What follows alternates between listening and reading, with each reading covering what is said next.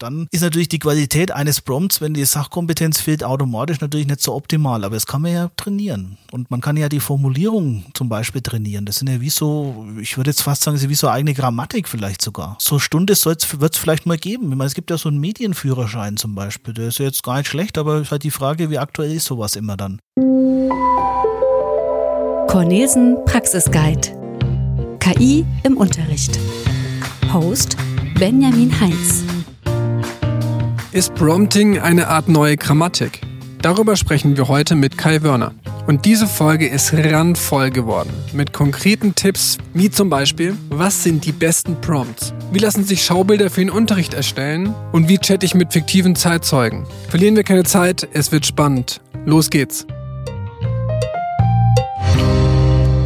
Wir haben heute Karl Wörner zu Gast. Er ist Lehrer für Geschichte und Deutsch an der Realschule am Europakanal in Erlangen. Er ist aber auch in der Lehrerfortbildung tätig und hält Fortbildungen zu verschiedenen Themen, eben auch zu KI. Und ich freue mich, dass du heute da bist. Wann hast du denn begonnen, KI im Unterricht zu nutzen und warum? Ja, erstmal vielen Dank für die Einladung. Die Schüler haben es bei mir im Unterricht verwendet, ohne mein Wissen. Ende Dezember, kann man sagen, Mitte Dezember, äh, eine relativ normale Deutschstunde, hohen Krankheitsstand. Und dann habe ich halt einen Auftrag gestellt, den man relativ leicht, wie sich dann rausstellte, auch mit künstlicher Intelligenz lösen kann. Schülerinnen und Schüler haben das halt dementsprechend genutzt und waren halt mit ihrem Auftrag, ich wollte sie etwas länger beschäftigen, ziemlich schnell fertig und die Qualität war durchaus akzeptabel. Zwei Tage später habe ich dann mit den Schülerinnen äh, drüber gesprochen, dass es eben diese neue Entwicklung gibt und dass ich es vielleicht durchaus für sinnvoll halte, dass man sich äh, bei der Abschlussprüfung vielleicht da den einen oder anderen Tipp dann holt. Da war mir noch relativ unbedarft zu dem Thema. Naja, und dann haben die, hat die Klasse halt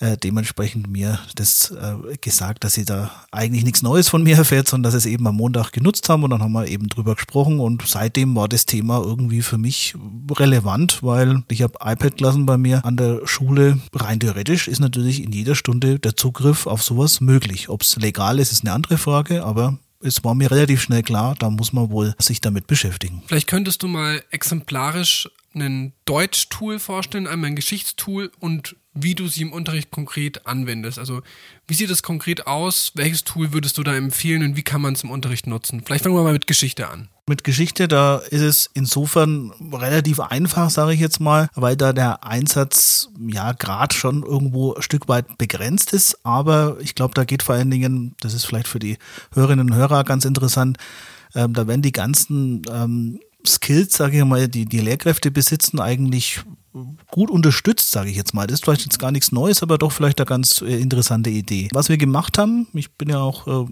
Ausbilder für Studienreferendarinnen bei uns an der Schule im Fach Geschichte. Wir haben äh, ChatGPT tatsächlich jetzt, um jetzt mal den Platzhirsch mehr oder weniger zu nennen, insofern genutzt, dass wir eine Luther-Quelle, die 95 Thesen, halt mit ChatGPT vereinfacht haben und verschiedene Niveaustufen quasi hergestellt haben von dem Text. Und ähm, natürlich auch die Originalquelle den Schülerinnen und Schülern aus der siebten Klasse dementsprechend gezeigt. Das heißt, man benutzt ja Prompts dafür. Welche Prompts hast du dafür genutzt? Also was würde man dafür, was du jetzt beschrieben hast, diese verschiedenen Niveaustufen sozusagen rauskriegen bei ChatGPT? Wie macht man das? Ja, je detaillierter man Vorgaben gibt, desto detaillierter und andersförmiger bekommt man auch das Ergebnis. Was auch spannend ist, ist, dass es ja auf einer Wahrscheinlichkeitsrechnung mehr oder weniger beruht. Das heißt, man bekommt auch immer wieder andere Ergebnisse. Also da sollte man sich, wenn man das wirklich in in der Praxis ausprobiert, äh, dann sollte man natürlich auch das eben wissen, dass man auch vielleicht ist ja ganz gar nicht so schlecht, wenn man unterschiedliche Ergebnisse bekommt, aber man kommt eben ähm, sicherlich nicht äh, zwei oder dreimal das gleiche Ergebnis. Dann kann man natürlich verschiedene Sachen ausprobieren. Man kann natürlich mal ausprobieren, ob äh, ChatGPT die Quelle tatsächlich kennt. Das ist vielleicht etwas riskant.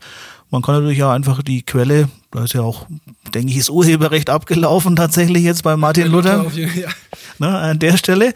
Und äh, kann man dann ja eigentlich relativ problemlos da in diese Eingabemaske mit integrieren und dann halt ähm, sich überlegen, wie möchte ich denn das Ganze äh, umgestaltet haben. Also möchte ich zum Beispiel den Text in einer Art und Weise vereinfachen lassen. Kann man mal ausprobieren. Oder man kann eben die Vorgabe machen, bilde nur Hauptsätze oder formuliere es so, wie es für einen 12, 13, 14-jährigen äh, Schüler zum Beispiel dementsprechend auch äh, lesbar wäre. Also da kann man tatsächlich auch Dinge ausprobieren. Man kann ihn auch bewusst Rechtschreibfehler reinmachen lassen zum Beispiel, was ich jetzt nicht empfehlen würde an der Stelle. Aber Also das ist ziemlich spannend und äh, da gibt's auch sicherlich, können wir vielleicht da was verlinken, äh, genug Hilfen im Internet, wie man dieses Prompting da auch irgendwo erlernen kann. Ich denke, das ist sicherlich auch eine Kompetenz, die nicht nur, glaube ich, ähm, Jobs generiert, wo man 300.000 Dollar im Jahr verdienen kann, sondern die tatsächlich ja auch ähm, im Prinzip in kompetenzorientierten Lehrplänen versteckt eigentlich drinsteht. Die heißt natürlich dann nicht Prompting oder Promptkompetenz oder wie auch immer,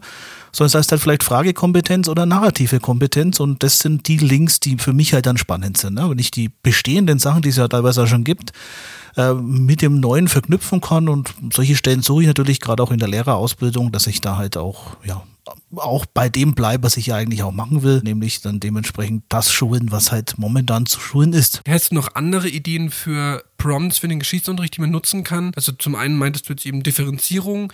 Was wären da noch für ähm, Ideen, so deine Lieblingsprompts für den Geschichtsunterricht? Ja, also ich bin jetzt momentan auch ein wenig auf der Suche. Da gibt's jetzt für die, die jetzt vielleicht ein bisschen fortgeschrittener das Ganze auch betreiben wollen, da gibt's ja auch diese Plugins. Also bei ChatGPT, wenn man da diese Pro-Version sich dementsprechend ähm, mal zulegen möchte, ich habe es jetzt mal gemacht, einfach aus Interesse. Und ähm, da gibt's zum Beispiel ein schönes Plugin, das heißt Show Me. Das kann zum Beispiel anhand von Prompts ähm, kleine Schaubilder erstellen, die ich dann im Nachgang auch weiter bearbeiten kann. Ja, es sind so relativ einfache Schaubilder, aber es sind so Mindmaps, wo man halt Beziehungen herstellen kann. Und die kann man natürlich auch sehr schön, sage ich mal jetzt, äh, auf dem Arbeitsplatz zum Beispiel verwenden oder auch mal diskutieren, inwieweit sie vielleicht auch äh, Fehler oder Konkretisierungen brauchen. Und natürlich kann ich das irgendwo auch selber herstellen, aber ich finde halt immer, was das Spannende dran ist, glaube ich, wenn man mit den Schülern auch zum Beispiel auch sagt, wo kommt das Ganze her, dann kann man ja nicht nur über Geschichte was zum Beispiel vermitteln, sondern man kann ja auch sich nebenbei über künstliche Intelligenz unterhalten und was da für Ergebnisse herauskommen und wo vielleicht auch noch die Grenzen von so einer Technologie liegen und vielleicht machen die Schülerinnen dann tatsächlich auch mal selber Mindmaps, die vielleicht sogar besser sind und äh, reden drüber und dann hat man, glaube ich, ja, einfach mal wegen so einen anderen Ansatz. Das ist sicherlich spannender, wie die Grafik im Schulbuch anschauen und irgendwie analysieren. Das heißt, man würde jetzt da ganz konkret nochmal drauf rumreiten, aber das heißt, ich würde ChatGPT dann sagen, bitte erstell mir zu dem Thema Fugger einfach mal ein Schaubild und dann würdest du das nutzen und darüber in dem Unterricht sozusagen diskutieren. Genau, ich habe es mal äh, so gemacht, ähm, erstell mir ein Schaubild zu den ähm, Säulen des Konzepts des Absolutismus und da kommen tatsächlich einige äh, Punkte, die ich auch im Unterricht drin haben würde und auch mit gewissen Verknüpfungen und Querverweisen. Also das ist zum Beispiel durchaus was, was sich wahrscheinlich ähnlich, schaut halt aus wie so ein Tafelbild Light, vielleicht für die Geschichtslehrerinnen, die jetzt gerade zuhören. Also das sind halt äh, so Ansätze. Ich bin ja da auch noch am Suchen. Also ich denke, dass es für den Geschichtsunterricht immer so ergänzende Funktionen, denke ich, jetzt haben kann. Ne? Also schwierig halte ich jetzt äh, auch so Zeitzeugen-Interviews, vielleicht gerade für Epochen, wo es auch genug reale Zeitzeugen gibt. Also warum ich da jetzt an fiktiven Zeitzeugen unbedingt suchen muss und mir mit KI ein Interview erstellen lassen muss, ist alles möglich. Spannender ist es dann vielleicht schon eher für Epochen, wo ich halt sowas nicht habe. Da ist es ja auch dann legitim, denke ich, mit sowas zu arbeiten. Das ist dann so eine Art, ja, ich sag mal, Geschichtserzählung light oder KI oder Geschichtserzählung 4.0 oder wie man das immer nennt. Also fiktive Zeitzeugen, Gespräche, die man sich generieren lässt von ChatGPT quasi. Geht wunderbar. Geht auch mit dem Character AI Tool ganz gut, haben wir auch mal ausprobiert. Da habe ich dann die Hatschepsut. Es gibt ja doch viele Männer, sagen jetzt mal, im Geschichtsunterricht, die vorkommen, aber relativ viele äh, ja, Lehrstellen, wenn es um die äh, Frau, sage ich einmal, irgendwie geht. Und da haben wir tatsächlich, weil es da ja auch nichts gibt, habe ich mal so ein fiktives Interview mit Hatshepsut erstellt über Character AI. Und ich habe der eigentlich nicht viel Vorgaben gemacht, eine Zeile Vorgabe. Und dann konnte ich mich mit ihr unterhalten und das war vom Inhalt her gar nicht so schlecht. Das klingt wirklich spannend. Das glaube ich, kann ich mir auch gut vorstellen, dass das vielleicht ähm, Lehrkräfte mal ausprobieren wollen. Jetzt waren wir bei Geschichte. Du meintest, der Deutschunterricht würde äh, in puncto KI noch mehr hergeben. Was wäre denn da zum Beispiel ein konkretes Beispiel, was du schon genutzt hast? Ja, kann man auch ein bisschen ausholen. Natürlich geht es immer irgendwo um, um ChatGPT äh, etc. Problem ist halt immer, wenn Sie das im Unterricht jetzt nutzen wollen, dann ist es natürlich ähm, im Prinzip, sage ich einmal, nur unter Einschränkungen möglich, da man ja äh, einfach ähm, zum Beispiel sicherlich nicht von der Klasse verlangen kann, dass sie sich da einen Account machen, auch wenn der umsonst ist. Und dann äh, haben wir ja die ganzen Datenschutzfragen so wie ich die, den, mein Interviewpartner hier mehr oder weniger kenne, würde er da auch ein Thema dazu, äh, auch ein separates Thema vielleicht machen, aber das ist zum Beispiel so ein Punkt, der ja vielleicht auch viele abhält, das überhaupt zu nutzen. Thema Recht wird kommen. Ja, ist auch wichtig. Ne? Ich meine, da muss man auch konkret auch ein bisschen am Ball bleiben. Es gibt jetzt für Bayern zum Beispiel so einen Orientierungsrahmen, was halt Stand jetzt dementsprechend Sache ist. Und da wird auch Ihr Bundesland vermutlich äh, eine Handreichung dementsprechend vielleicht auch veröffentlicht haben. Kann ich nur empfehlen, dass man sich da dran hält. Und es gibt ja auch äh, dementsprechend, wie gesagt, viele Möglichkeiten. Wir haben ja schon ein paar jetzt aus dem Geschichtsunterricht genannt, wie man das nutzen kann, ohne dass die Schüler sich da anmelden müssen. Jetzt wollte ich es aber trotzdem, ich soll jetzt was zum Thema Deutsch erzählen, natürlich trotzdem mal wissen, wie ist denn das, wenn ich das in Schülerhand gebe? Und da gibt es natürlich die Möglichkeit, vielleicht die Phobis-Tools zu nutzen. Die Phobis-Tools sind eine kostenpflichtige Geschichte, die halt verschiedene KI-Assistenten anbietet. Und diese KI-Assistenten basieren eben auch auf ChatGPT unter anderem. Da gibt es auch einen Bildgenerator. Da kann man dann quasi so ein Klassenzimmer anlegen, wo die äh, Schülerinnen und Schüler halt dementsprechend sich dann mit dem Chatbot, so wie man es kennt, unterhalten können, ohne dass sie halt dann Daten angeben müssen. Ich würde jetzt mal sagen, das ist eine Möglichkeit, wie man das nutzen kann. Bis ins Detail müsste man sich natürlich noch ein bisschen näher anschauen, aber das ist, denke ich, jetzt mal so eine Lösung, mit der man ganz gut leben kann. Und das habe ich genutzt, um mit den Schülerinnen und Schülern halt dementsprechend Erörterung zu üben. Und wir haben halt dann die Frage diskutiert, sollen eben KI-Textgeneratoren eingesetzt werden?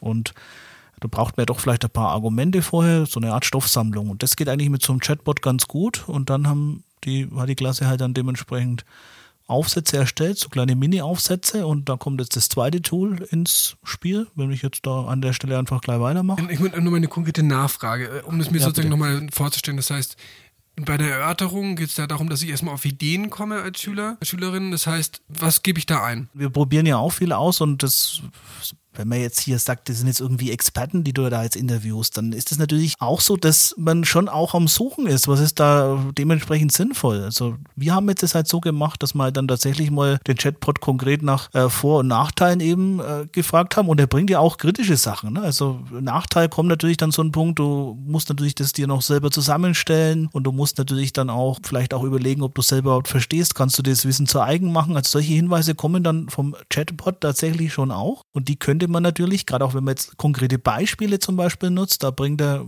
das fällt manchen auch schwer zum Formulieren. Finde ich jetzt da ein konkretes Beispiel? Sowas kann man sich da natürlich schon anbahnen lassen und es ist natürlich an der Stelle jetzt noch nicht so, wie man es dann später vielleicht auch formulieren muss. So eine Erörterung ist ja tatsächlich auch eine standardisierte Schreibform. Ob jetzt die sinnvoll ist oder nicht, ist wieder eine andere Frage. Aber es führt zu weit. Führt jetzt an der Stelle einfach zu weit. Es geht halt einfach jetzt mal ums Argumentieren. Und es ist schon eine enorme Hilfe, weil ich habe halt dann in einer 90-Minuten-Stunde dementsprechend mit dieser Stoffsammlung, sage ich jetzt mal, kann man halt dann schon recht schnell dann Schreibprozess kommen. Wir haben dann quasi so, so halbe Erörterungen, sage ich jetzt mal, geschrieben und haben die dann in einer anderen Seite, die von der TU München bereitgestellt wird, das ist ein wahrscheinlich Forschungsprojekt, könnte man es nennen. Das Ganze nennt sich Peer mhm. und das kann halt dann ein Feedback zum geschriebenen Aufsatz äh, geben und zwar unabhängig davon, ob ich es mit der Hand geschrieben habe, da kann ich ein Foto machen und eine Datei hochladen oder ob ich es halt äh, da eintippe. Wir haben beides ausprobiert natürlich, also links Fensterreihe äh, mit der Hand geschrieben, die anderen so, wie man es halt so traditionell halt macht, wie schon seit 200, 300 Jahren wahrscheinlich, um mal einfach mal auszuprobieren, was kommt da raus. Und auch da erstaunlich gutes Feedback, natürlich auch nicht hundertprozentig jetzt immer alles richtig, aber es kann durchaus eine Hilfe sein, auch mit konkreten Vorschlägen, wie man umformulieren kann. Und ähm, da wird auch weiter dran gearbeitet und geforscht. Da wird jetzt gerade auch mit Lehrkräften halt, ähm, wenn da so echte Feedbacks dementsprechend auch integriert. Also das halte ich schon für spannendes Tool, weil ich halt auch zu Hause vielleicht, wenn ich als Lehrkraft nicht da bin, als Schüler mal eine Möglichkeit habe, mir das überprüfen zu lassen. Oder wie gesagt, mal eine zweite Meinung einzuholen. Oder vielleicht spreche ich zu Hause gar nicht so viel Deutsch und bin vielleicht auch froh, wenn ich mal tatsächlich dann an der Stelle mal jemanden fragen kann. Und dann haben die Schüler tatsächlich sogar noch mit dem Feedback eine zweite Variante teilweise noch erstellen können und das alles in 90 Minuten. Fand ich jetzt schon relativ dicht. Ich versuche es nochmal ein bisschen zu rekapitulieren. Das heißt, ich hole mir Inspiration für, für sozusagen genau. Argumentationen. Durch für eine Stoffsammlung, dann schreibe ich den Bums selber. Richtig. Und dann würde ich das sozusagen über Peer mir quasi reviewen lassen. Richtig, genau, so kann man es Und dann mache ich das Beste, sozusagen, dann nehme ich mir das Feedback und mache am besten. Richtig. Das klingt super. Ja. Und das ist halt auch so, dass das ja meistens was ist, was man ganz ungern macht. Ne? So, so Überarbeitung, wie überarbeite ich das? Dann, wenn man Schulaufgabe rausgibt, ne? also so einen großen Leistungsnachweis bei uns und man gibt sich da ja auch viel Mühe als Lehrkraft vielleicht auch Hinweise zu machen. Aber da stellt sich ja immer die Frage, wie sinnvoll ist dann so eine Nachbearbeitung? Sollten wir es darauf verzichten? Auch schwierig. Nur die Rechtschreibfehler, also das sind alles so Sachen, wegen von an und dazu mal, die glaube ich auch nichts wirklich bringen, sondern das ist auch so formuliert, dass man es auch nochmal gerne nochmal drüber schaut. Ne? Also ist so in einem wertschätzenden Ton. Es wird auch mal betont, was schon auch gut gelungen ist. Das macht man ja viel zu selten, glaube ich. Und das ist ja vielleicht dann einmal so der Motivationskiller. Das stelle ich mir jetzt einen Schüler vor, der jetzt auch Legasthenie hat oder so. Der hört ja dann oft leider auch selten viel Positives über so einen Aufsatz. Und ähm, der könnte sich natürlich das ja dann auch über verschiedenste Möglichkeiten dann auch mal ein bisschen designen lassen, sodass er dann auch wirklich da vielleicht eben auf den Inhalt mal Wert legt wird oder wie er es formuliert und dann auf das Offensichtliche, wofür er vielleicht nichts kann. Oder ich streiche vielleicht an der Stelle. Also es gibt natürlich schon auch äh, Leute, die dann da an der Stelle vielleicht das ein bisschen überstrapazieren, aber ich habe jetzt auch noch nie einen Schüler oder Schülerin getroffen, die gerne einen Fehler geschrieben haben und sich gefreut haben, wenn es ganz rot ist. Ne? Also das, wir wollen ja doch die Lust am Schreiben auch nicht irgendwie verlieren. Und wie gesagt, das ist auch völlig irrelevant, jetzt, wenn man diese Tools benutzt, ob das jetzt handschriftlich abläuft, wäre jetzt wieder ein weiteres Thema, welche Bedeutung wird die Handschrift noch bekommen. Hier kann man beides machen. Also auch in der Grundschule. Sie können sie als Lehrkraft da selber nutzen. Machen Sie es mal mit der Klasse im Unterricht, lassen Sie Texte schreiben, zeigen Sie das mal live an Ihrem Whiteboard oder was Sie da haben. Und ich könnte mir vorstellen, das funktioniert. Das heißt, du würdest auch sagen, dass die Motivation der Schülerinnen und Schüler dadurch gesteigert wird, weil sie sozusagen größere Erfolgserlebnisse haben? Ja, das, wie das langfristig ist, müsste man jetzt sehen. Ne? Ich meine, da gibt es natürlich, das ist wie jeder Effekt. Ne? Ich meine, wenn da jetzt, da ist Technik im Spiel, ähm, der Werner probiert mal was aus, dem ist das wichtig, das merken Klassen schon. Also da muss man auch tatsächlich auch sagen, wenn man immer so jammert oder so, der,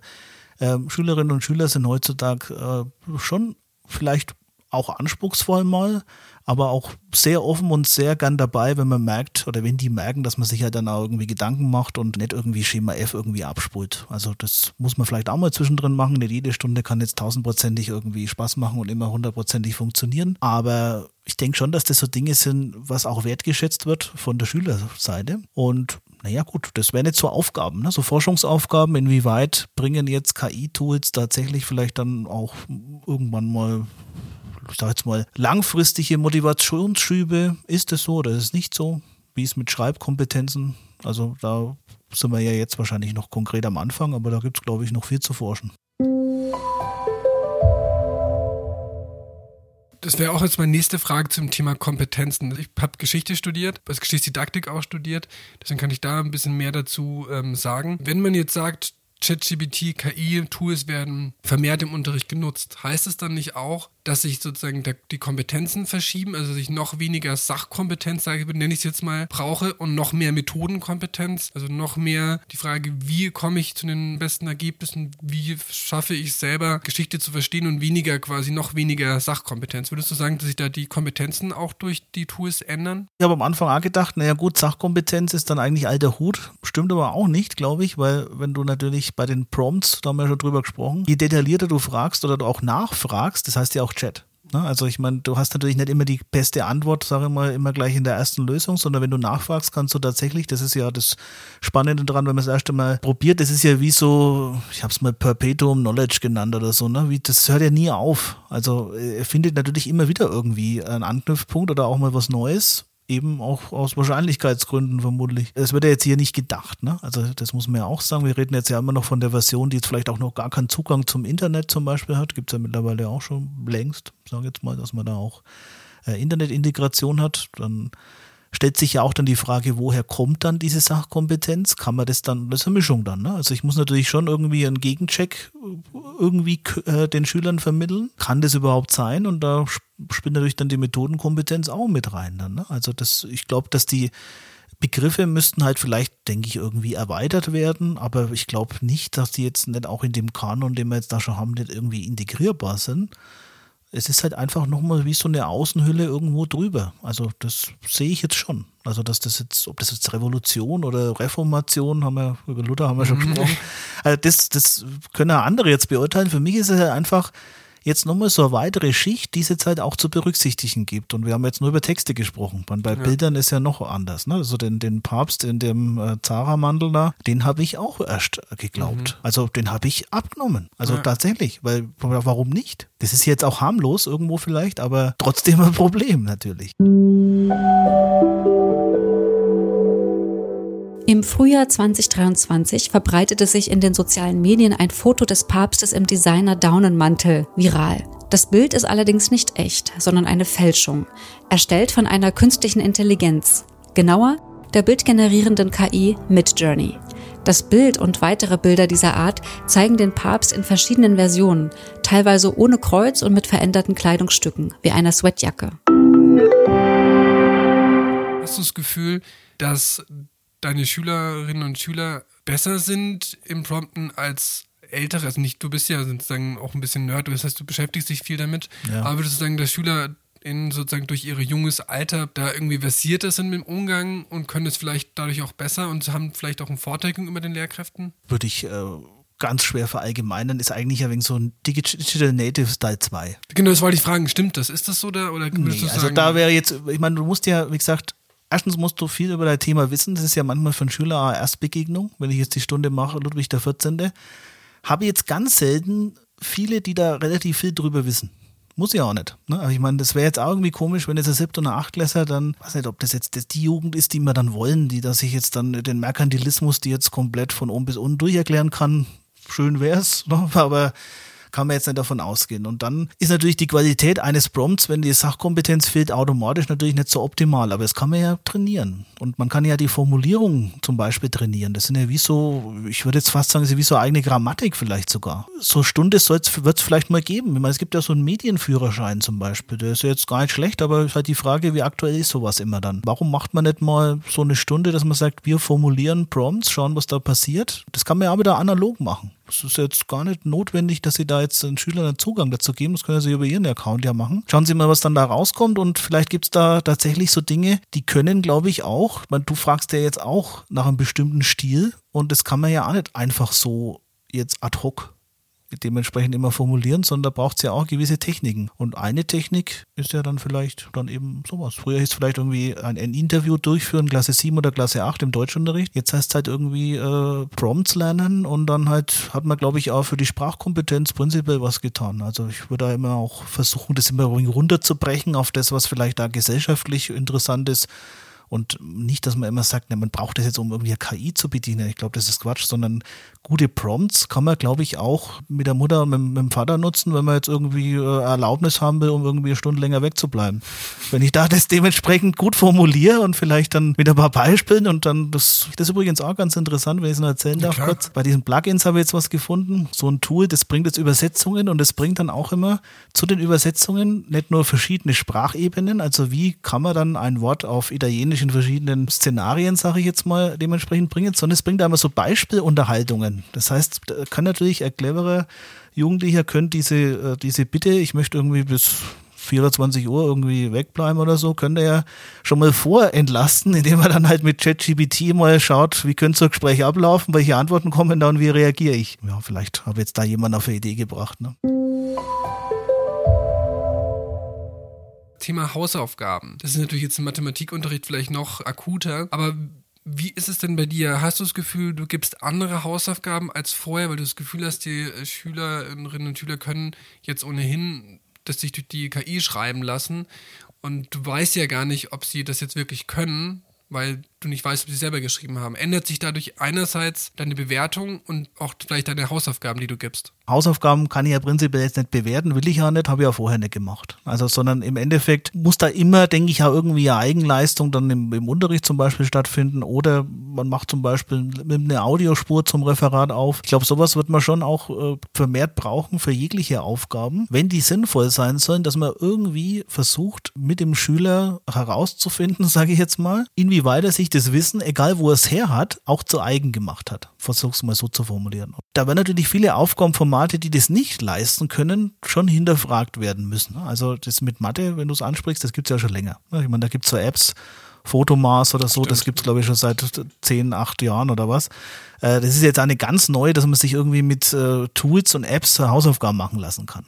Aber du kannst natürlich schon, wenn du jetzt ein Referat vorgibst, äh, haben wir auch schon ausprobiert im Unterricht. Ich hab, wir mal eine Vertretungsstunde, die mussten Referate halten und dann haben wir mal das Thema eingegeben, dann hat man schon eine schöne Gliederung. Das ist ja dann auch nicht fertig. Also warum soll man das dann nicht nutzen, wenn man es angibt, dass man sagt, die Gliederung habe ich mir dadurch erstellt und dann habe ich da noch ein wenig weiter recherchiert. Ich meine, das ist jetzt vielleicht nicht wissenschaftliches Arbeiten ähm, hoch fünf, aber es ist jetzt für einen Realschüler glaube ich, jetzt, die ich jetzt da unterrichte, wäre doch das gar nicht schlecht, wenn er sich da wenig Anregungen holt, weil ich habe sehr kreative Schüler, die brauchen halt vielleicht manchmal ein so, so eine Starthilfe mal und dann auch wissen, wie man dann eben entsprechend vielleicht auch weitermachen kann. Und äh, insofern werden auch Prüfungsaufgaben, Hausaufgaben, wenn wir immer irgendwie hinterfragen müssen und ich denke, das Mündliche wird eine größere Rolle spielen, was natürlich auch wieder Zeit kostet und da muss man sich halt auch überlegen, wie man das dann auch rechtssicher umsetzen kann. Das heißt, du würdest sagen, die Aufgaben müssen sich ein bisschen ändern, aber auch die Art und Weise, was du bewertest, wird anders, weil du sozusagen dann darauf abzielst, Richtig. dass du schaust, schaffen die die Transfers? Klar, also wie gesagt, da gibt es jetzt auch verschiedene Ansätze, sage ich jetzt mal, Noten abschaffen. Ich meine, ich glaube, das Wichtige ist, glaube ich, dass du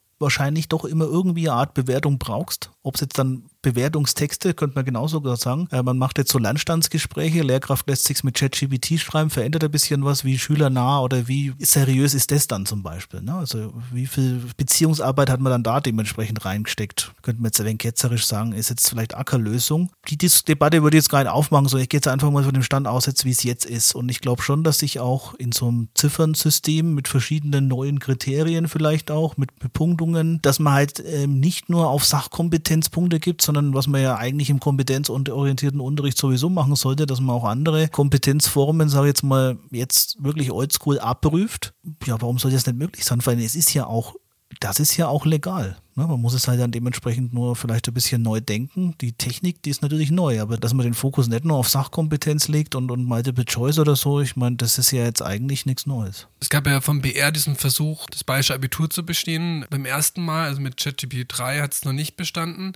Jetzt gab es einen neuen Versuch und da haben sie im Geschichtsabi und im Deutsch-Abi jeweils eine 2 geschafft. Habe ich 2 Minus war das? Ja, ich habe es gelesen. Genau. Durchschnitt 2,0, was jetzt, ich weiß nicht, wie es bei dir war, es wäre jetzt besser als meins. Das, Tatsächlich. Bei mir genauso.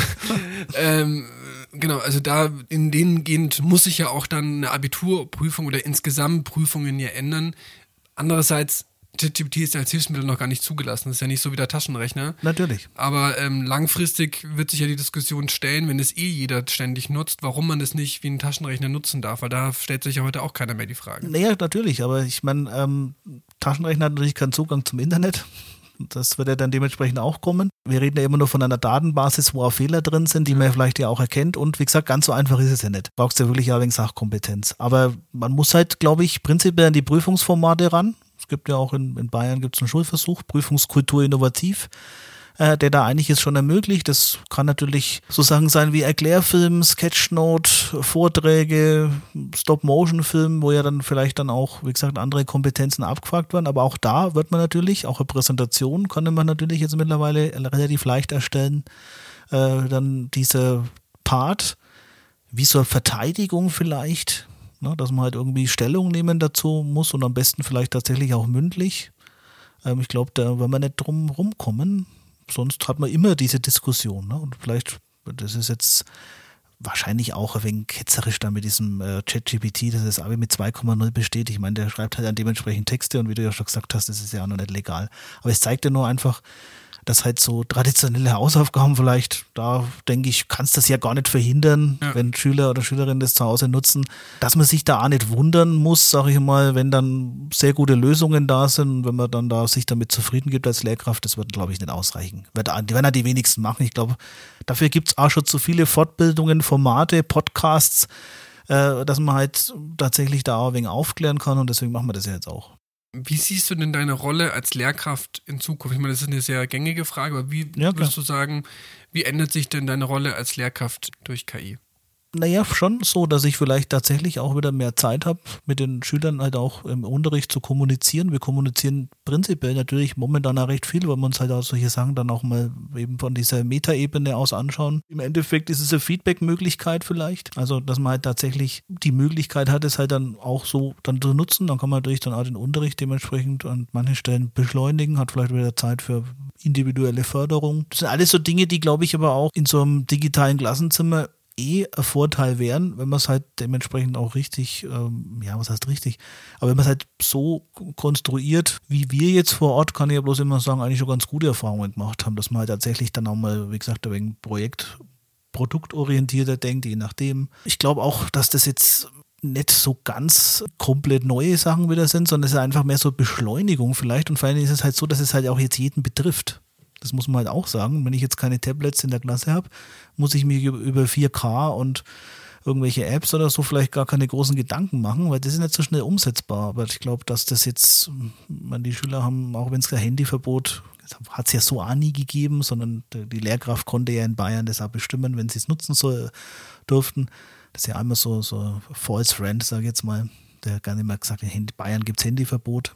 Aber ich meine, selbst wenn sie, äh, die Schülerinnen, die werden das auch hat ja ersten Schummelversuche ja auch schon gegeben, sage ich jetzt mal. Ne? Also insofern, glaube ich, tut man gut daran, wenn man einfach proaktiv daran geht und vielleicht tatsächlich in größeren Abschnitten halt denkt. Ne? Und auch von diesem 45-Minuten-Rhythmus auch wegkommt. Das ist ja doch mühsam. Ich kann ja diese ganzen Kompetenzen, die jetzt Unterricht vielleicht auch spannend machen, doch erst immer dann vermitteln, wenn ich aber wegen Zeit habe, dran zu bleiben. Und wenn ich natürlich nur auf der Sachebene bleibe, dann ist natürlich so ein KI-Tool ähm, für einen cleveren Schüler, glaube ich, eine gute Möglichkeit, wenn dann Lehrer fragt was ab, man macht mal wenig so nebenbei in der Zeit, wo man dann mal überlegt hat, man sich die Lösung schnell mehr oder weniger generiert. Ich glaube, das wird halt dann nicht mehr möglich sein. Ne?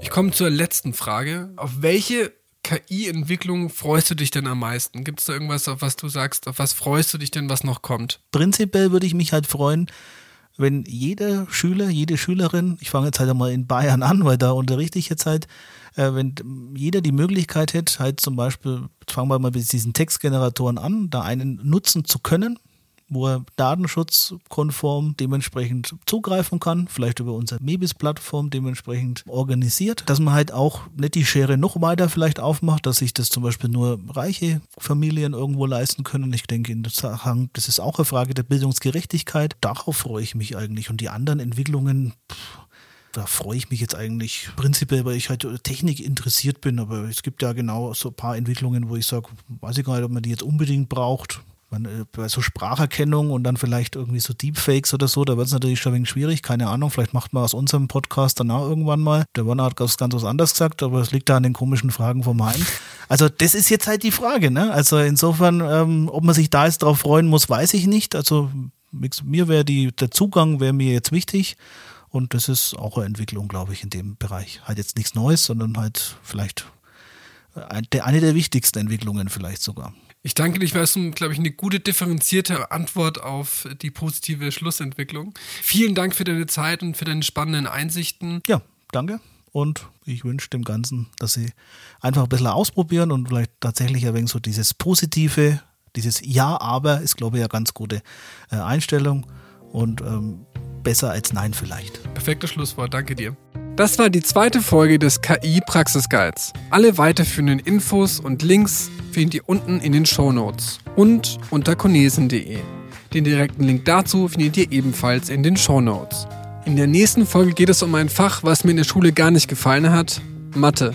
Ob KI mir da geholfen hätte und welche spannenden Ideen es sonst noch so gibt, hört ihr in der nächsten Folge. Bleibt dran.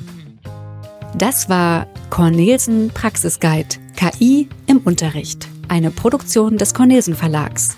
Wenn dir der Podcast gefällt, abonniere und bewerte ihn auf Apple Podcasts, Spotify oder Soundcloud. Host Benjamin Heinz. Produktion Christine Jesse und Christiane Wittenbecher. Postproduktion Franziska Berle. Visuelle Gestaltung Ellen Meister und Maike Sander. Sounddesign WeSound.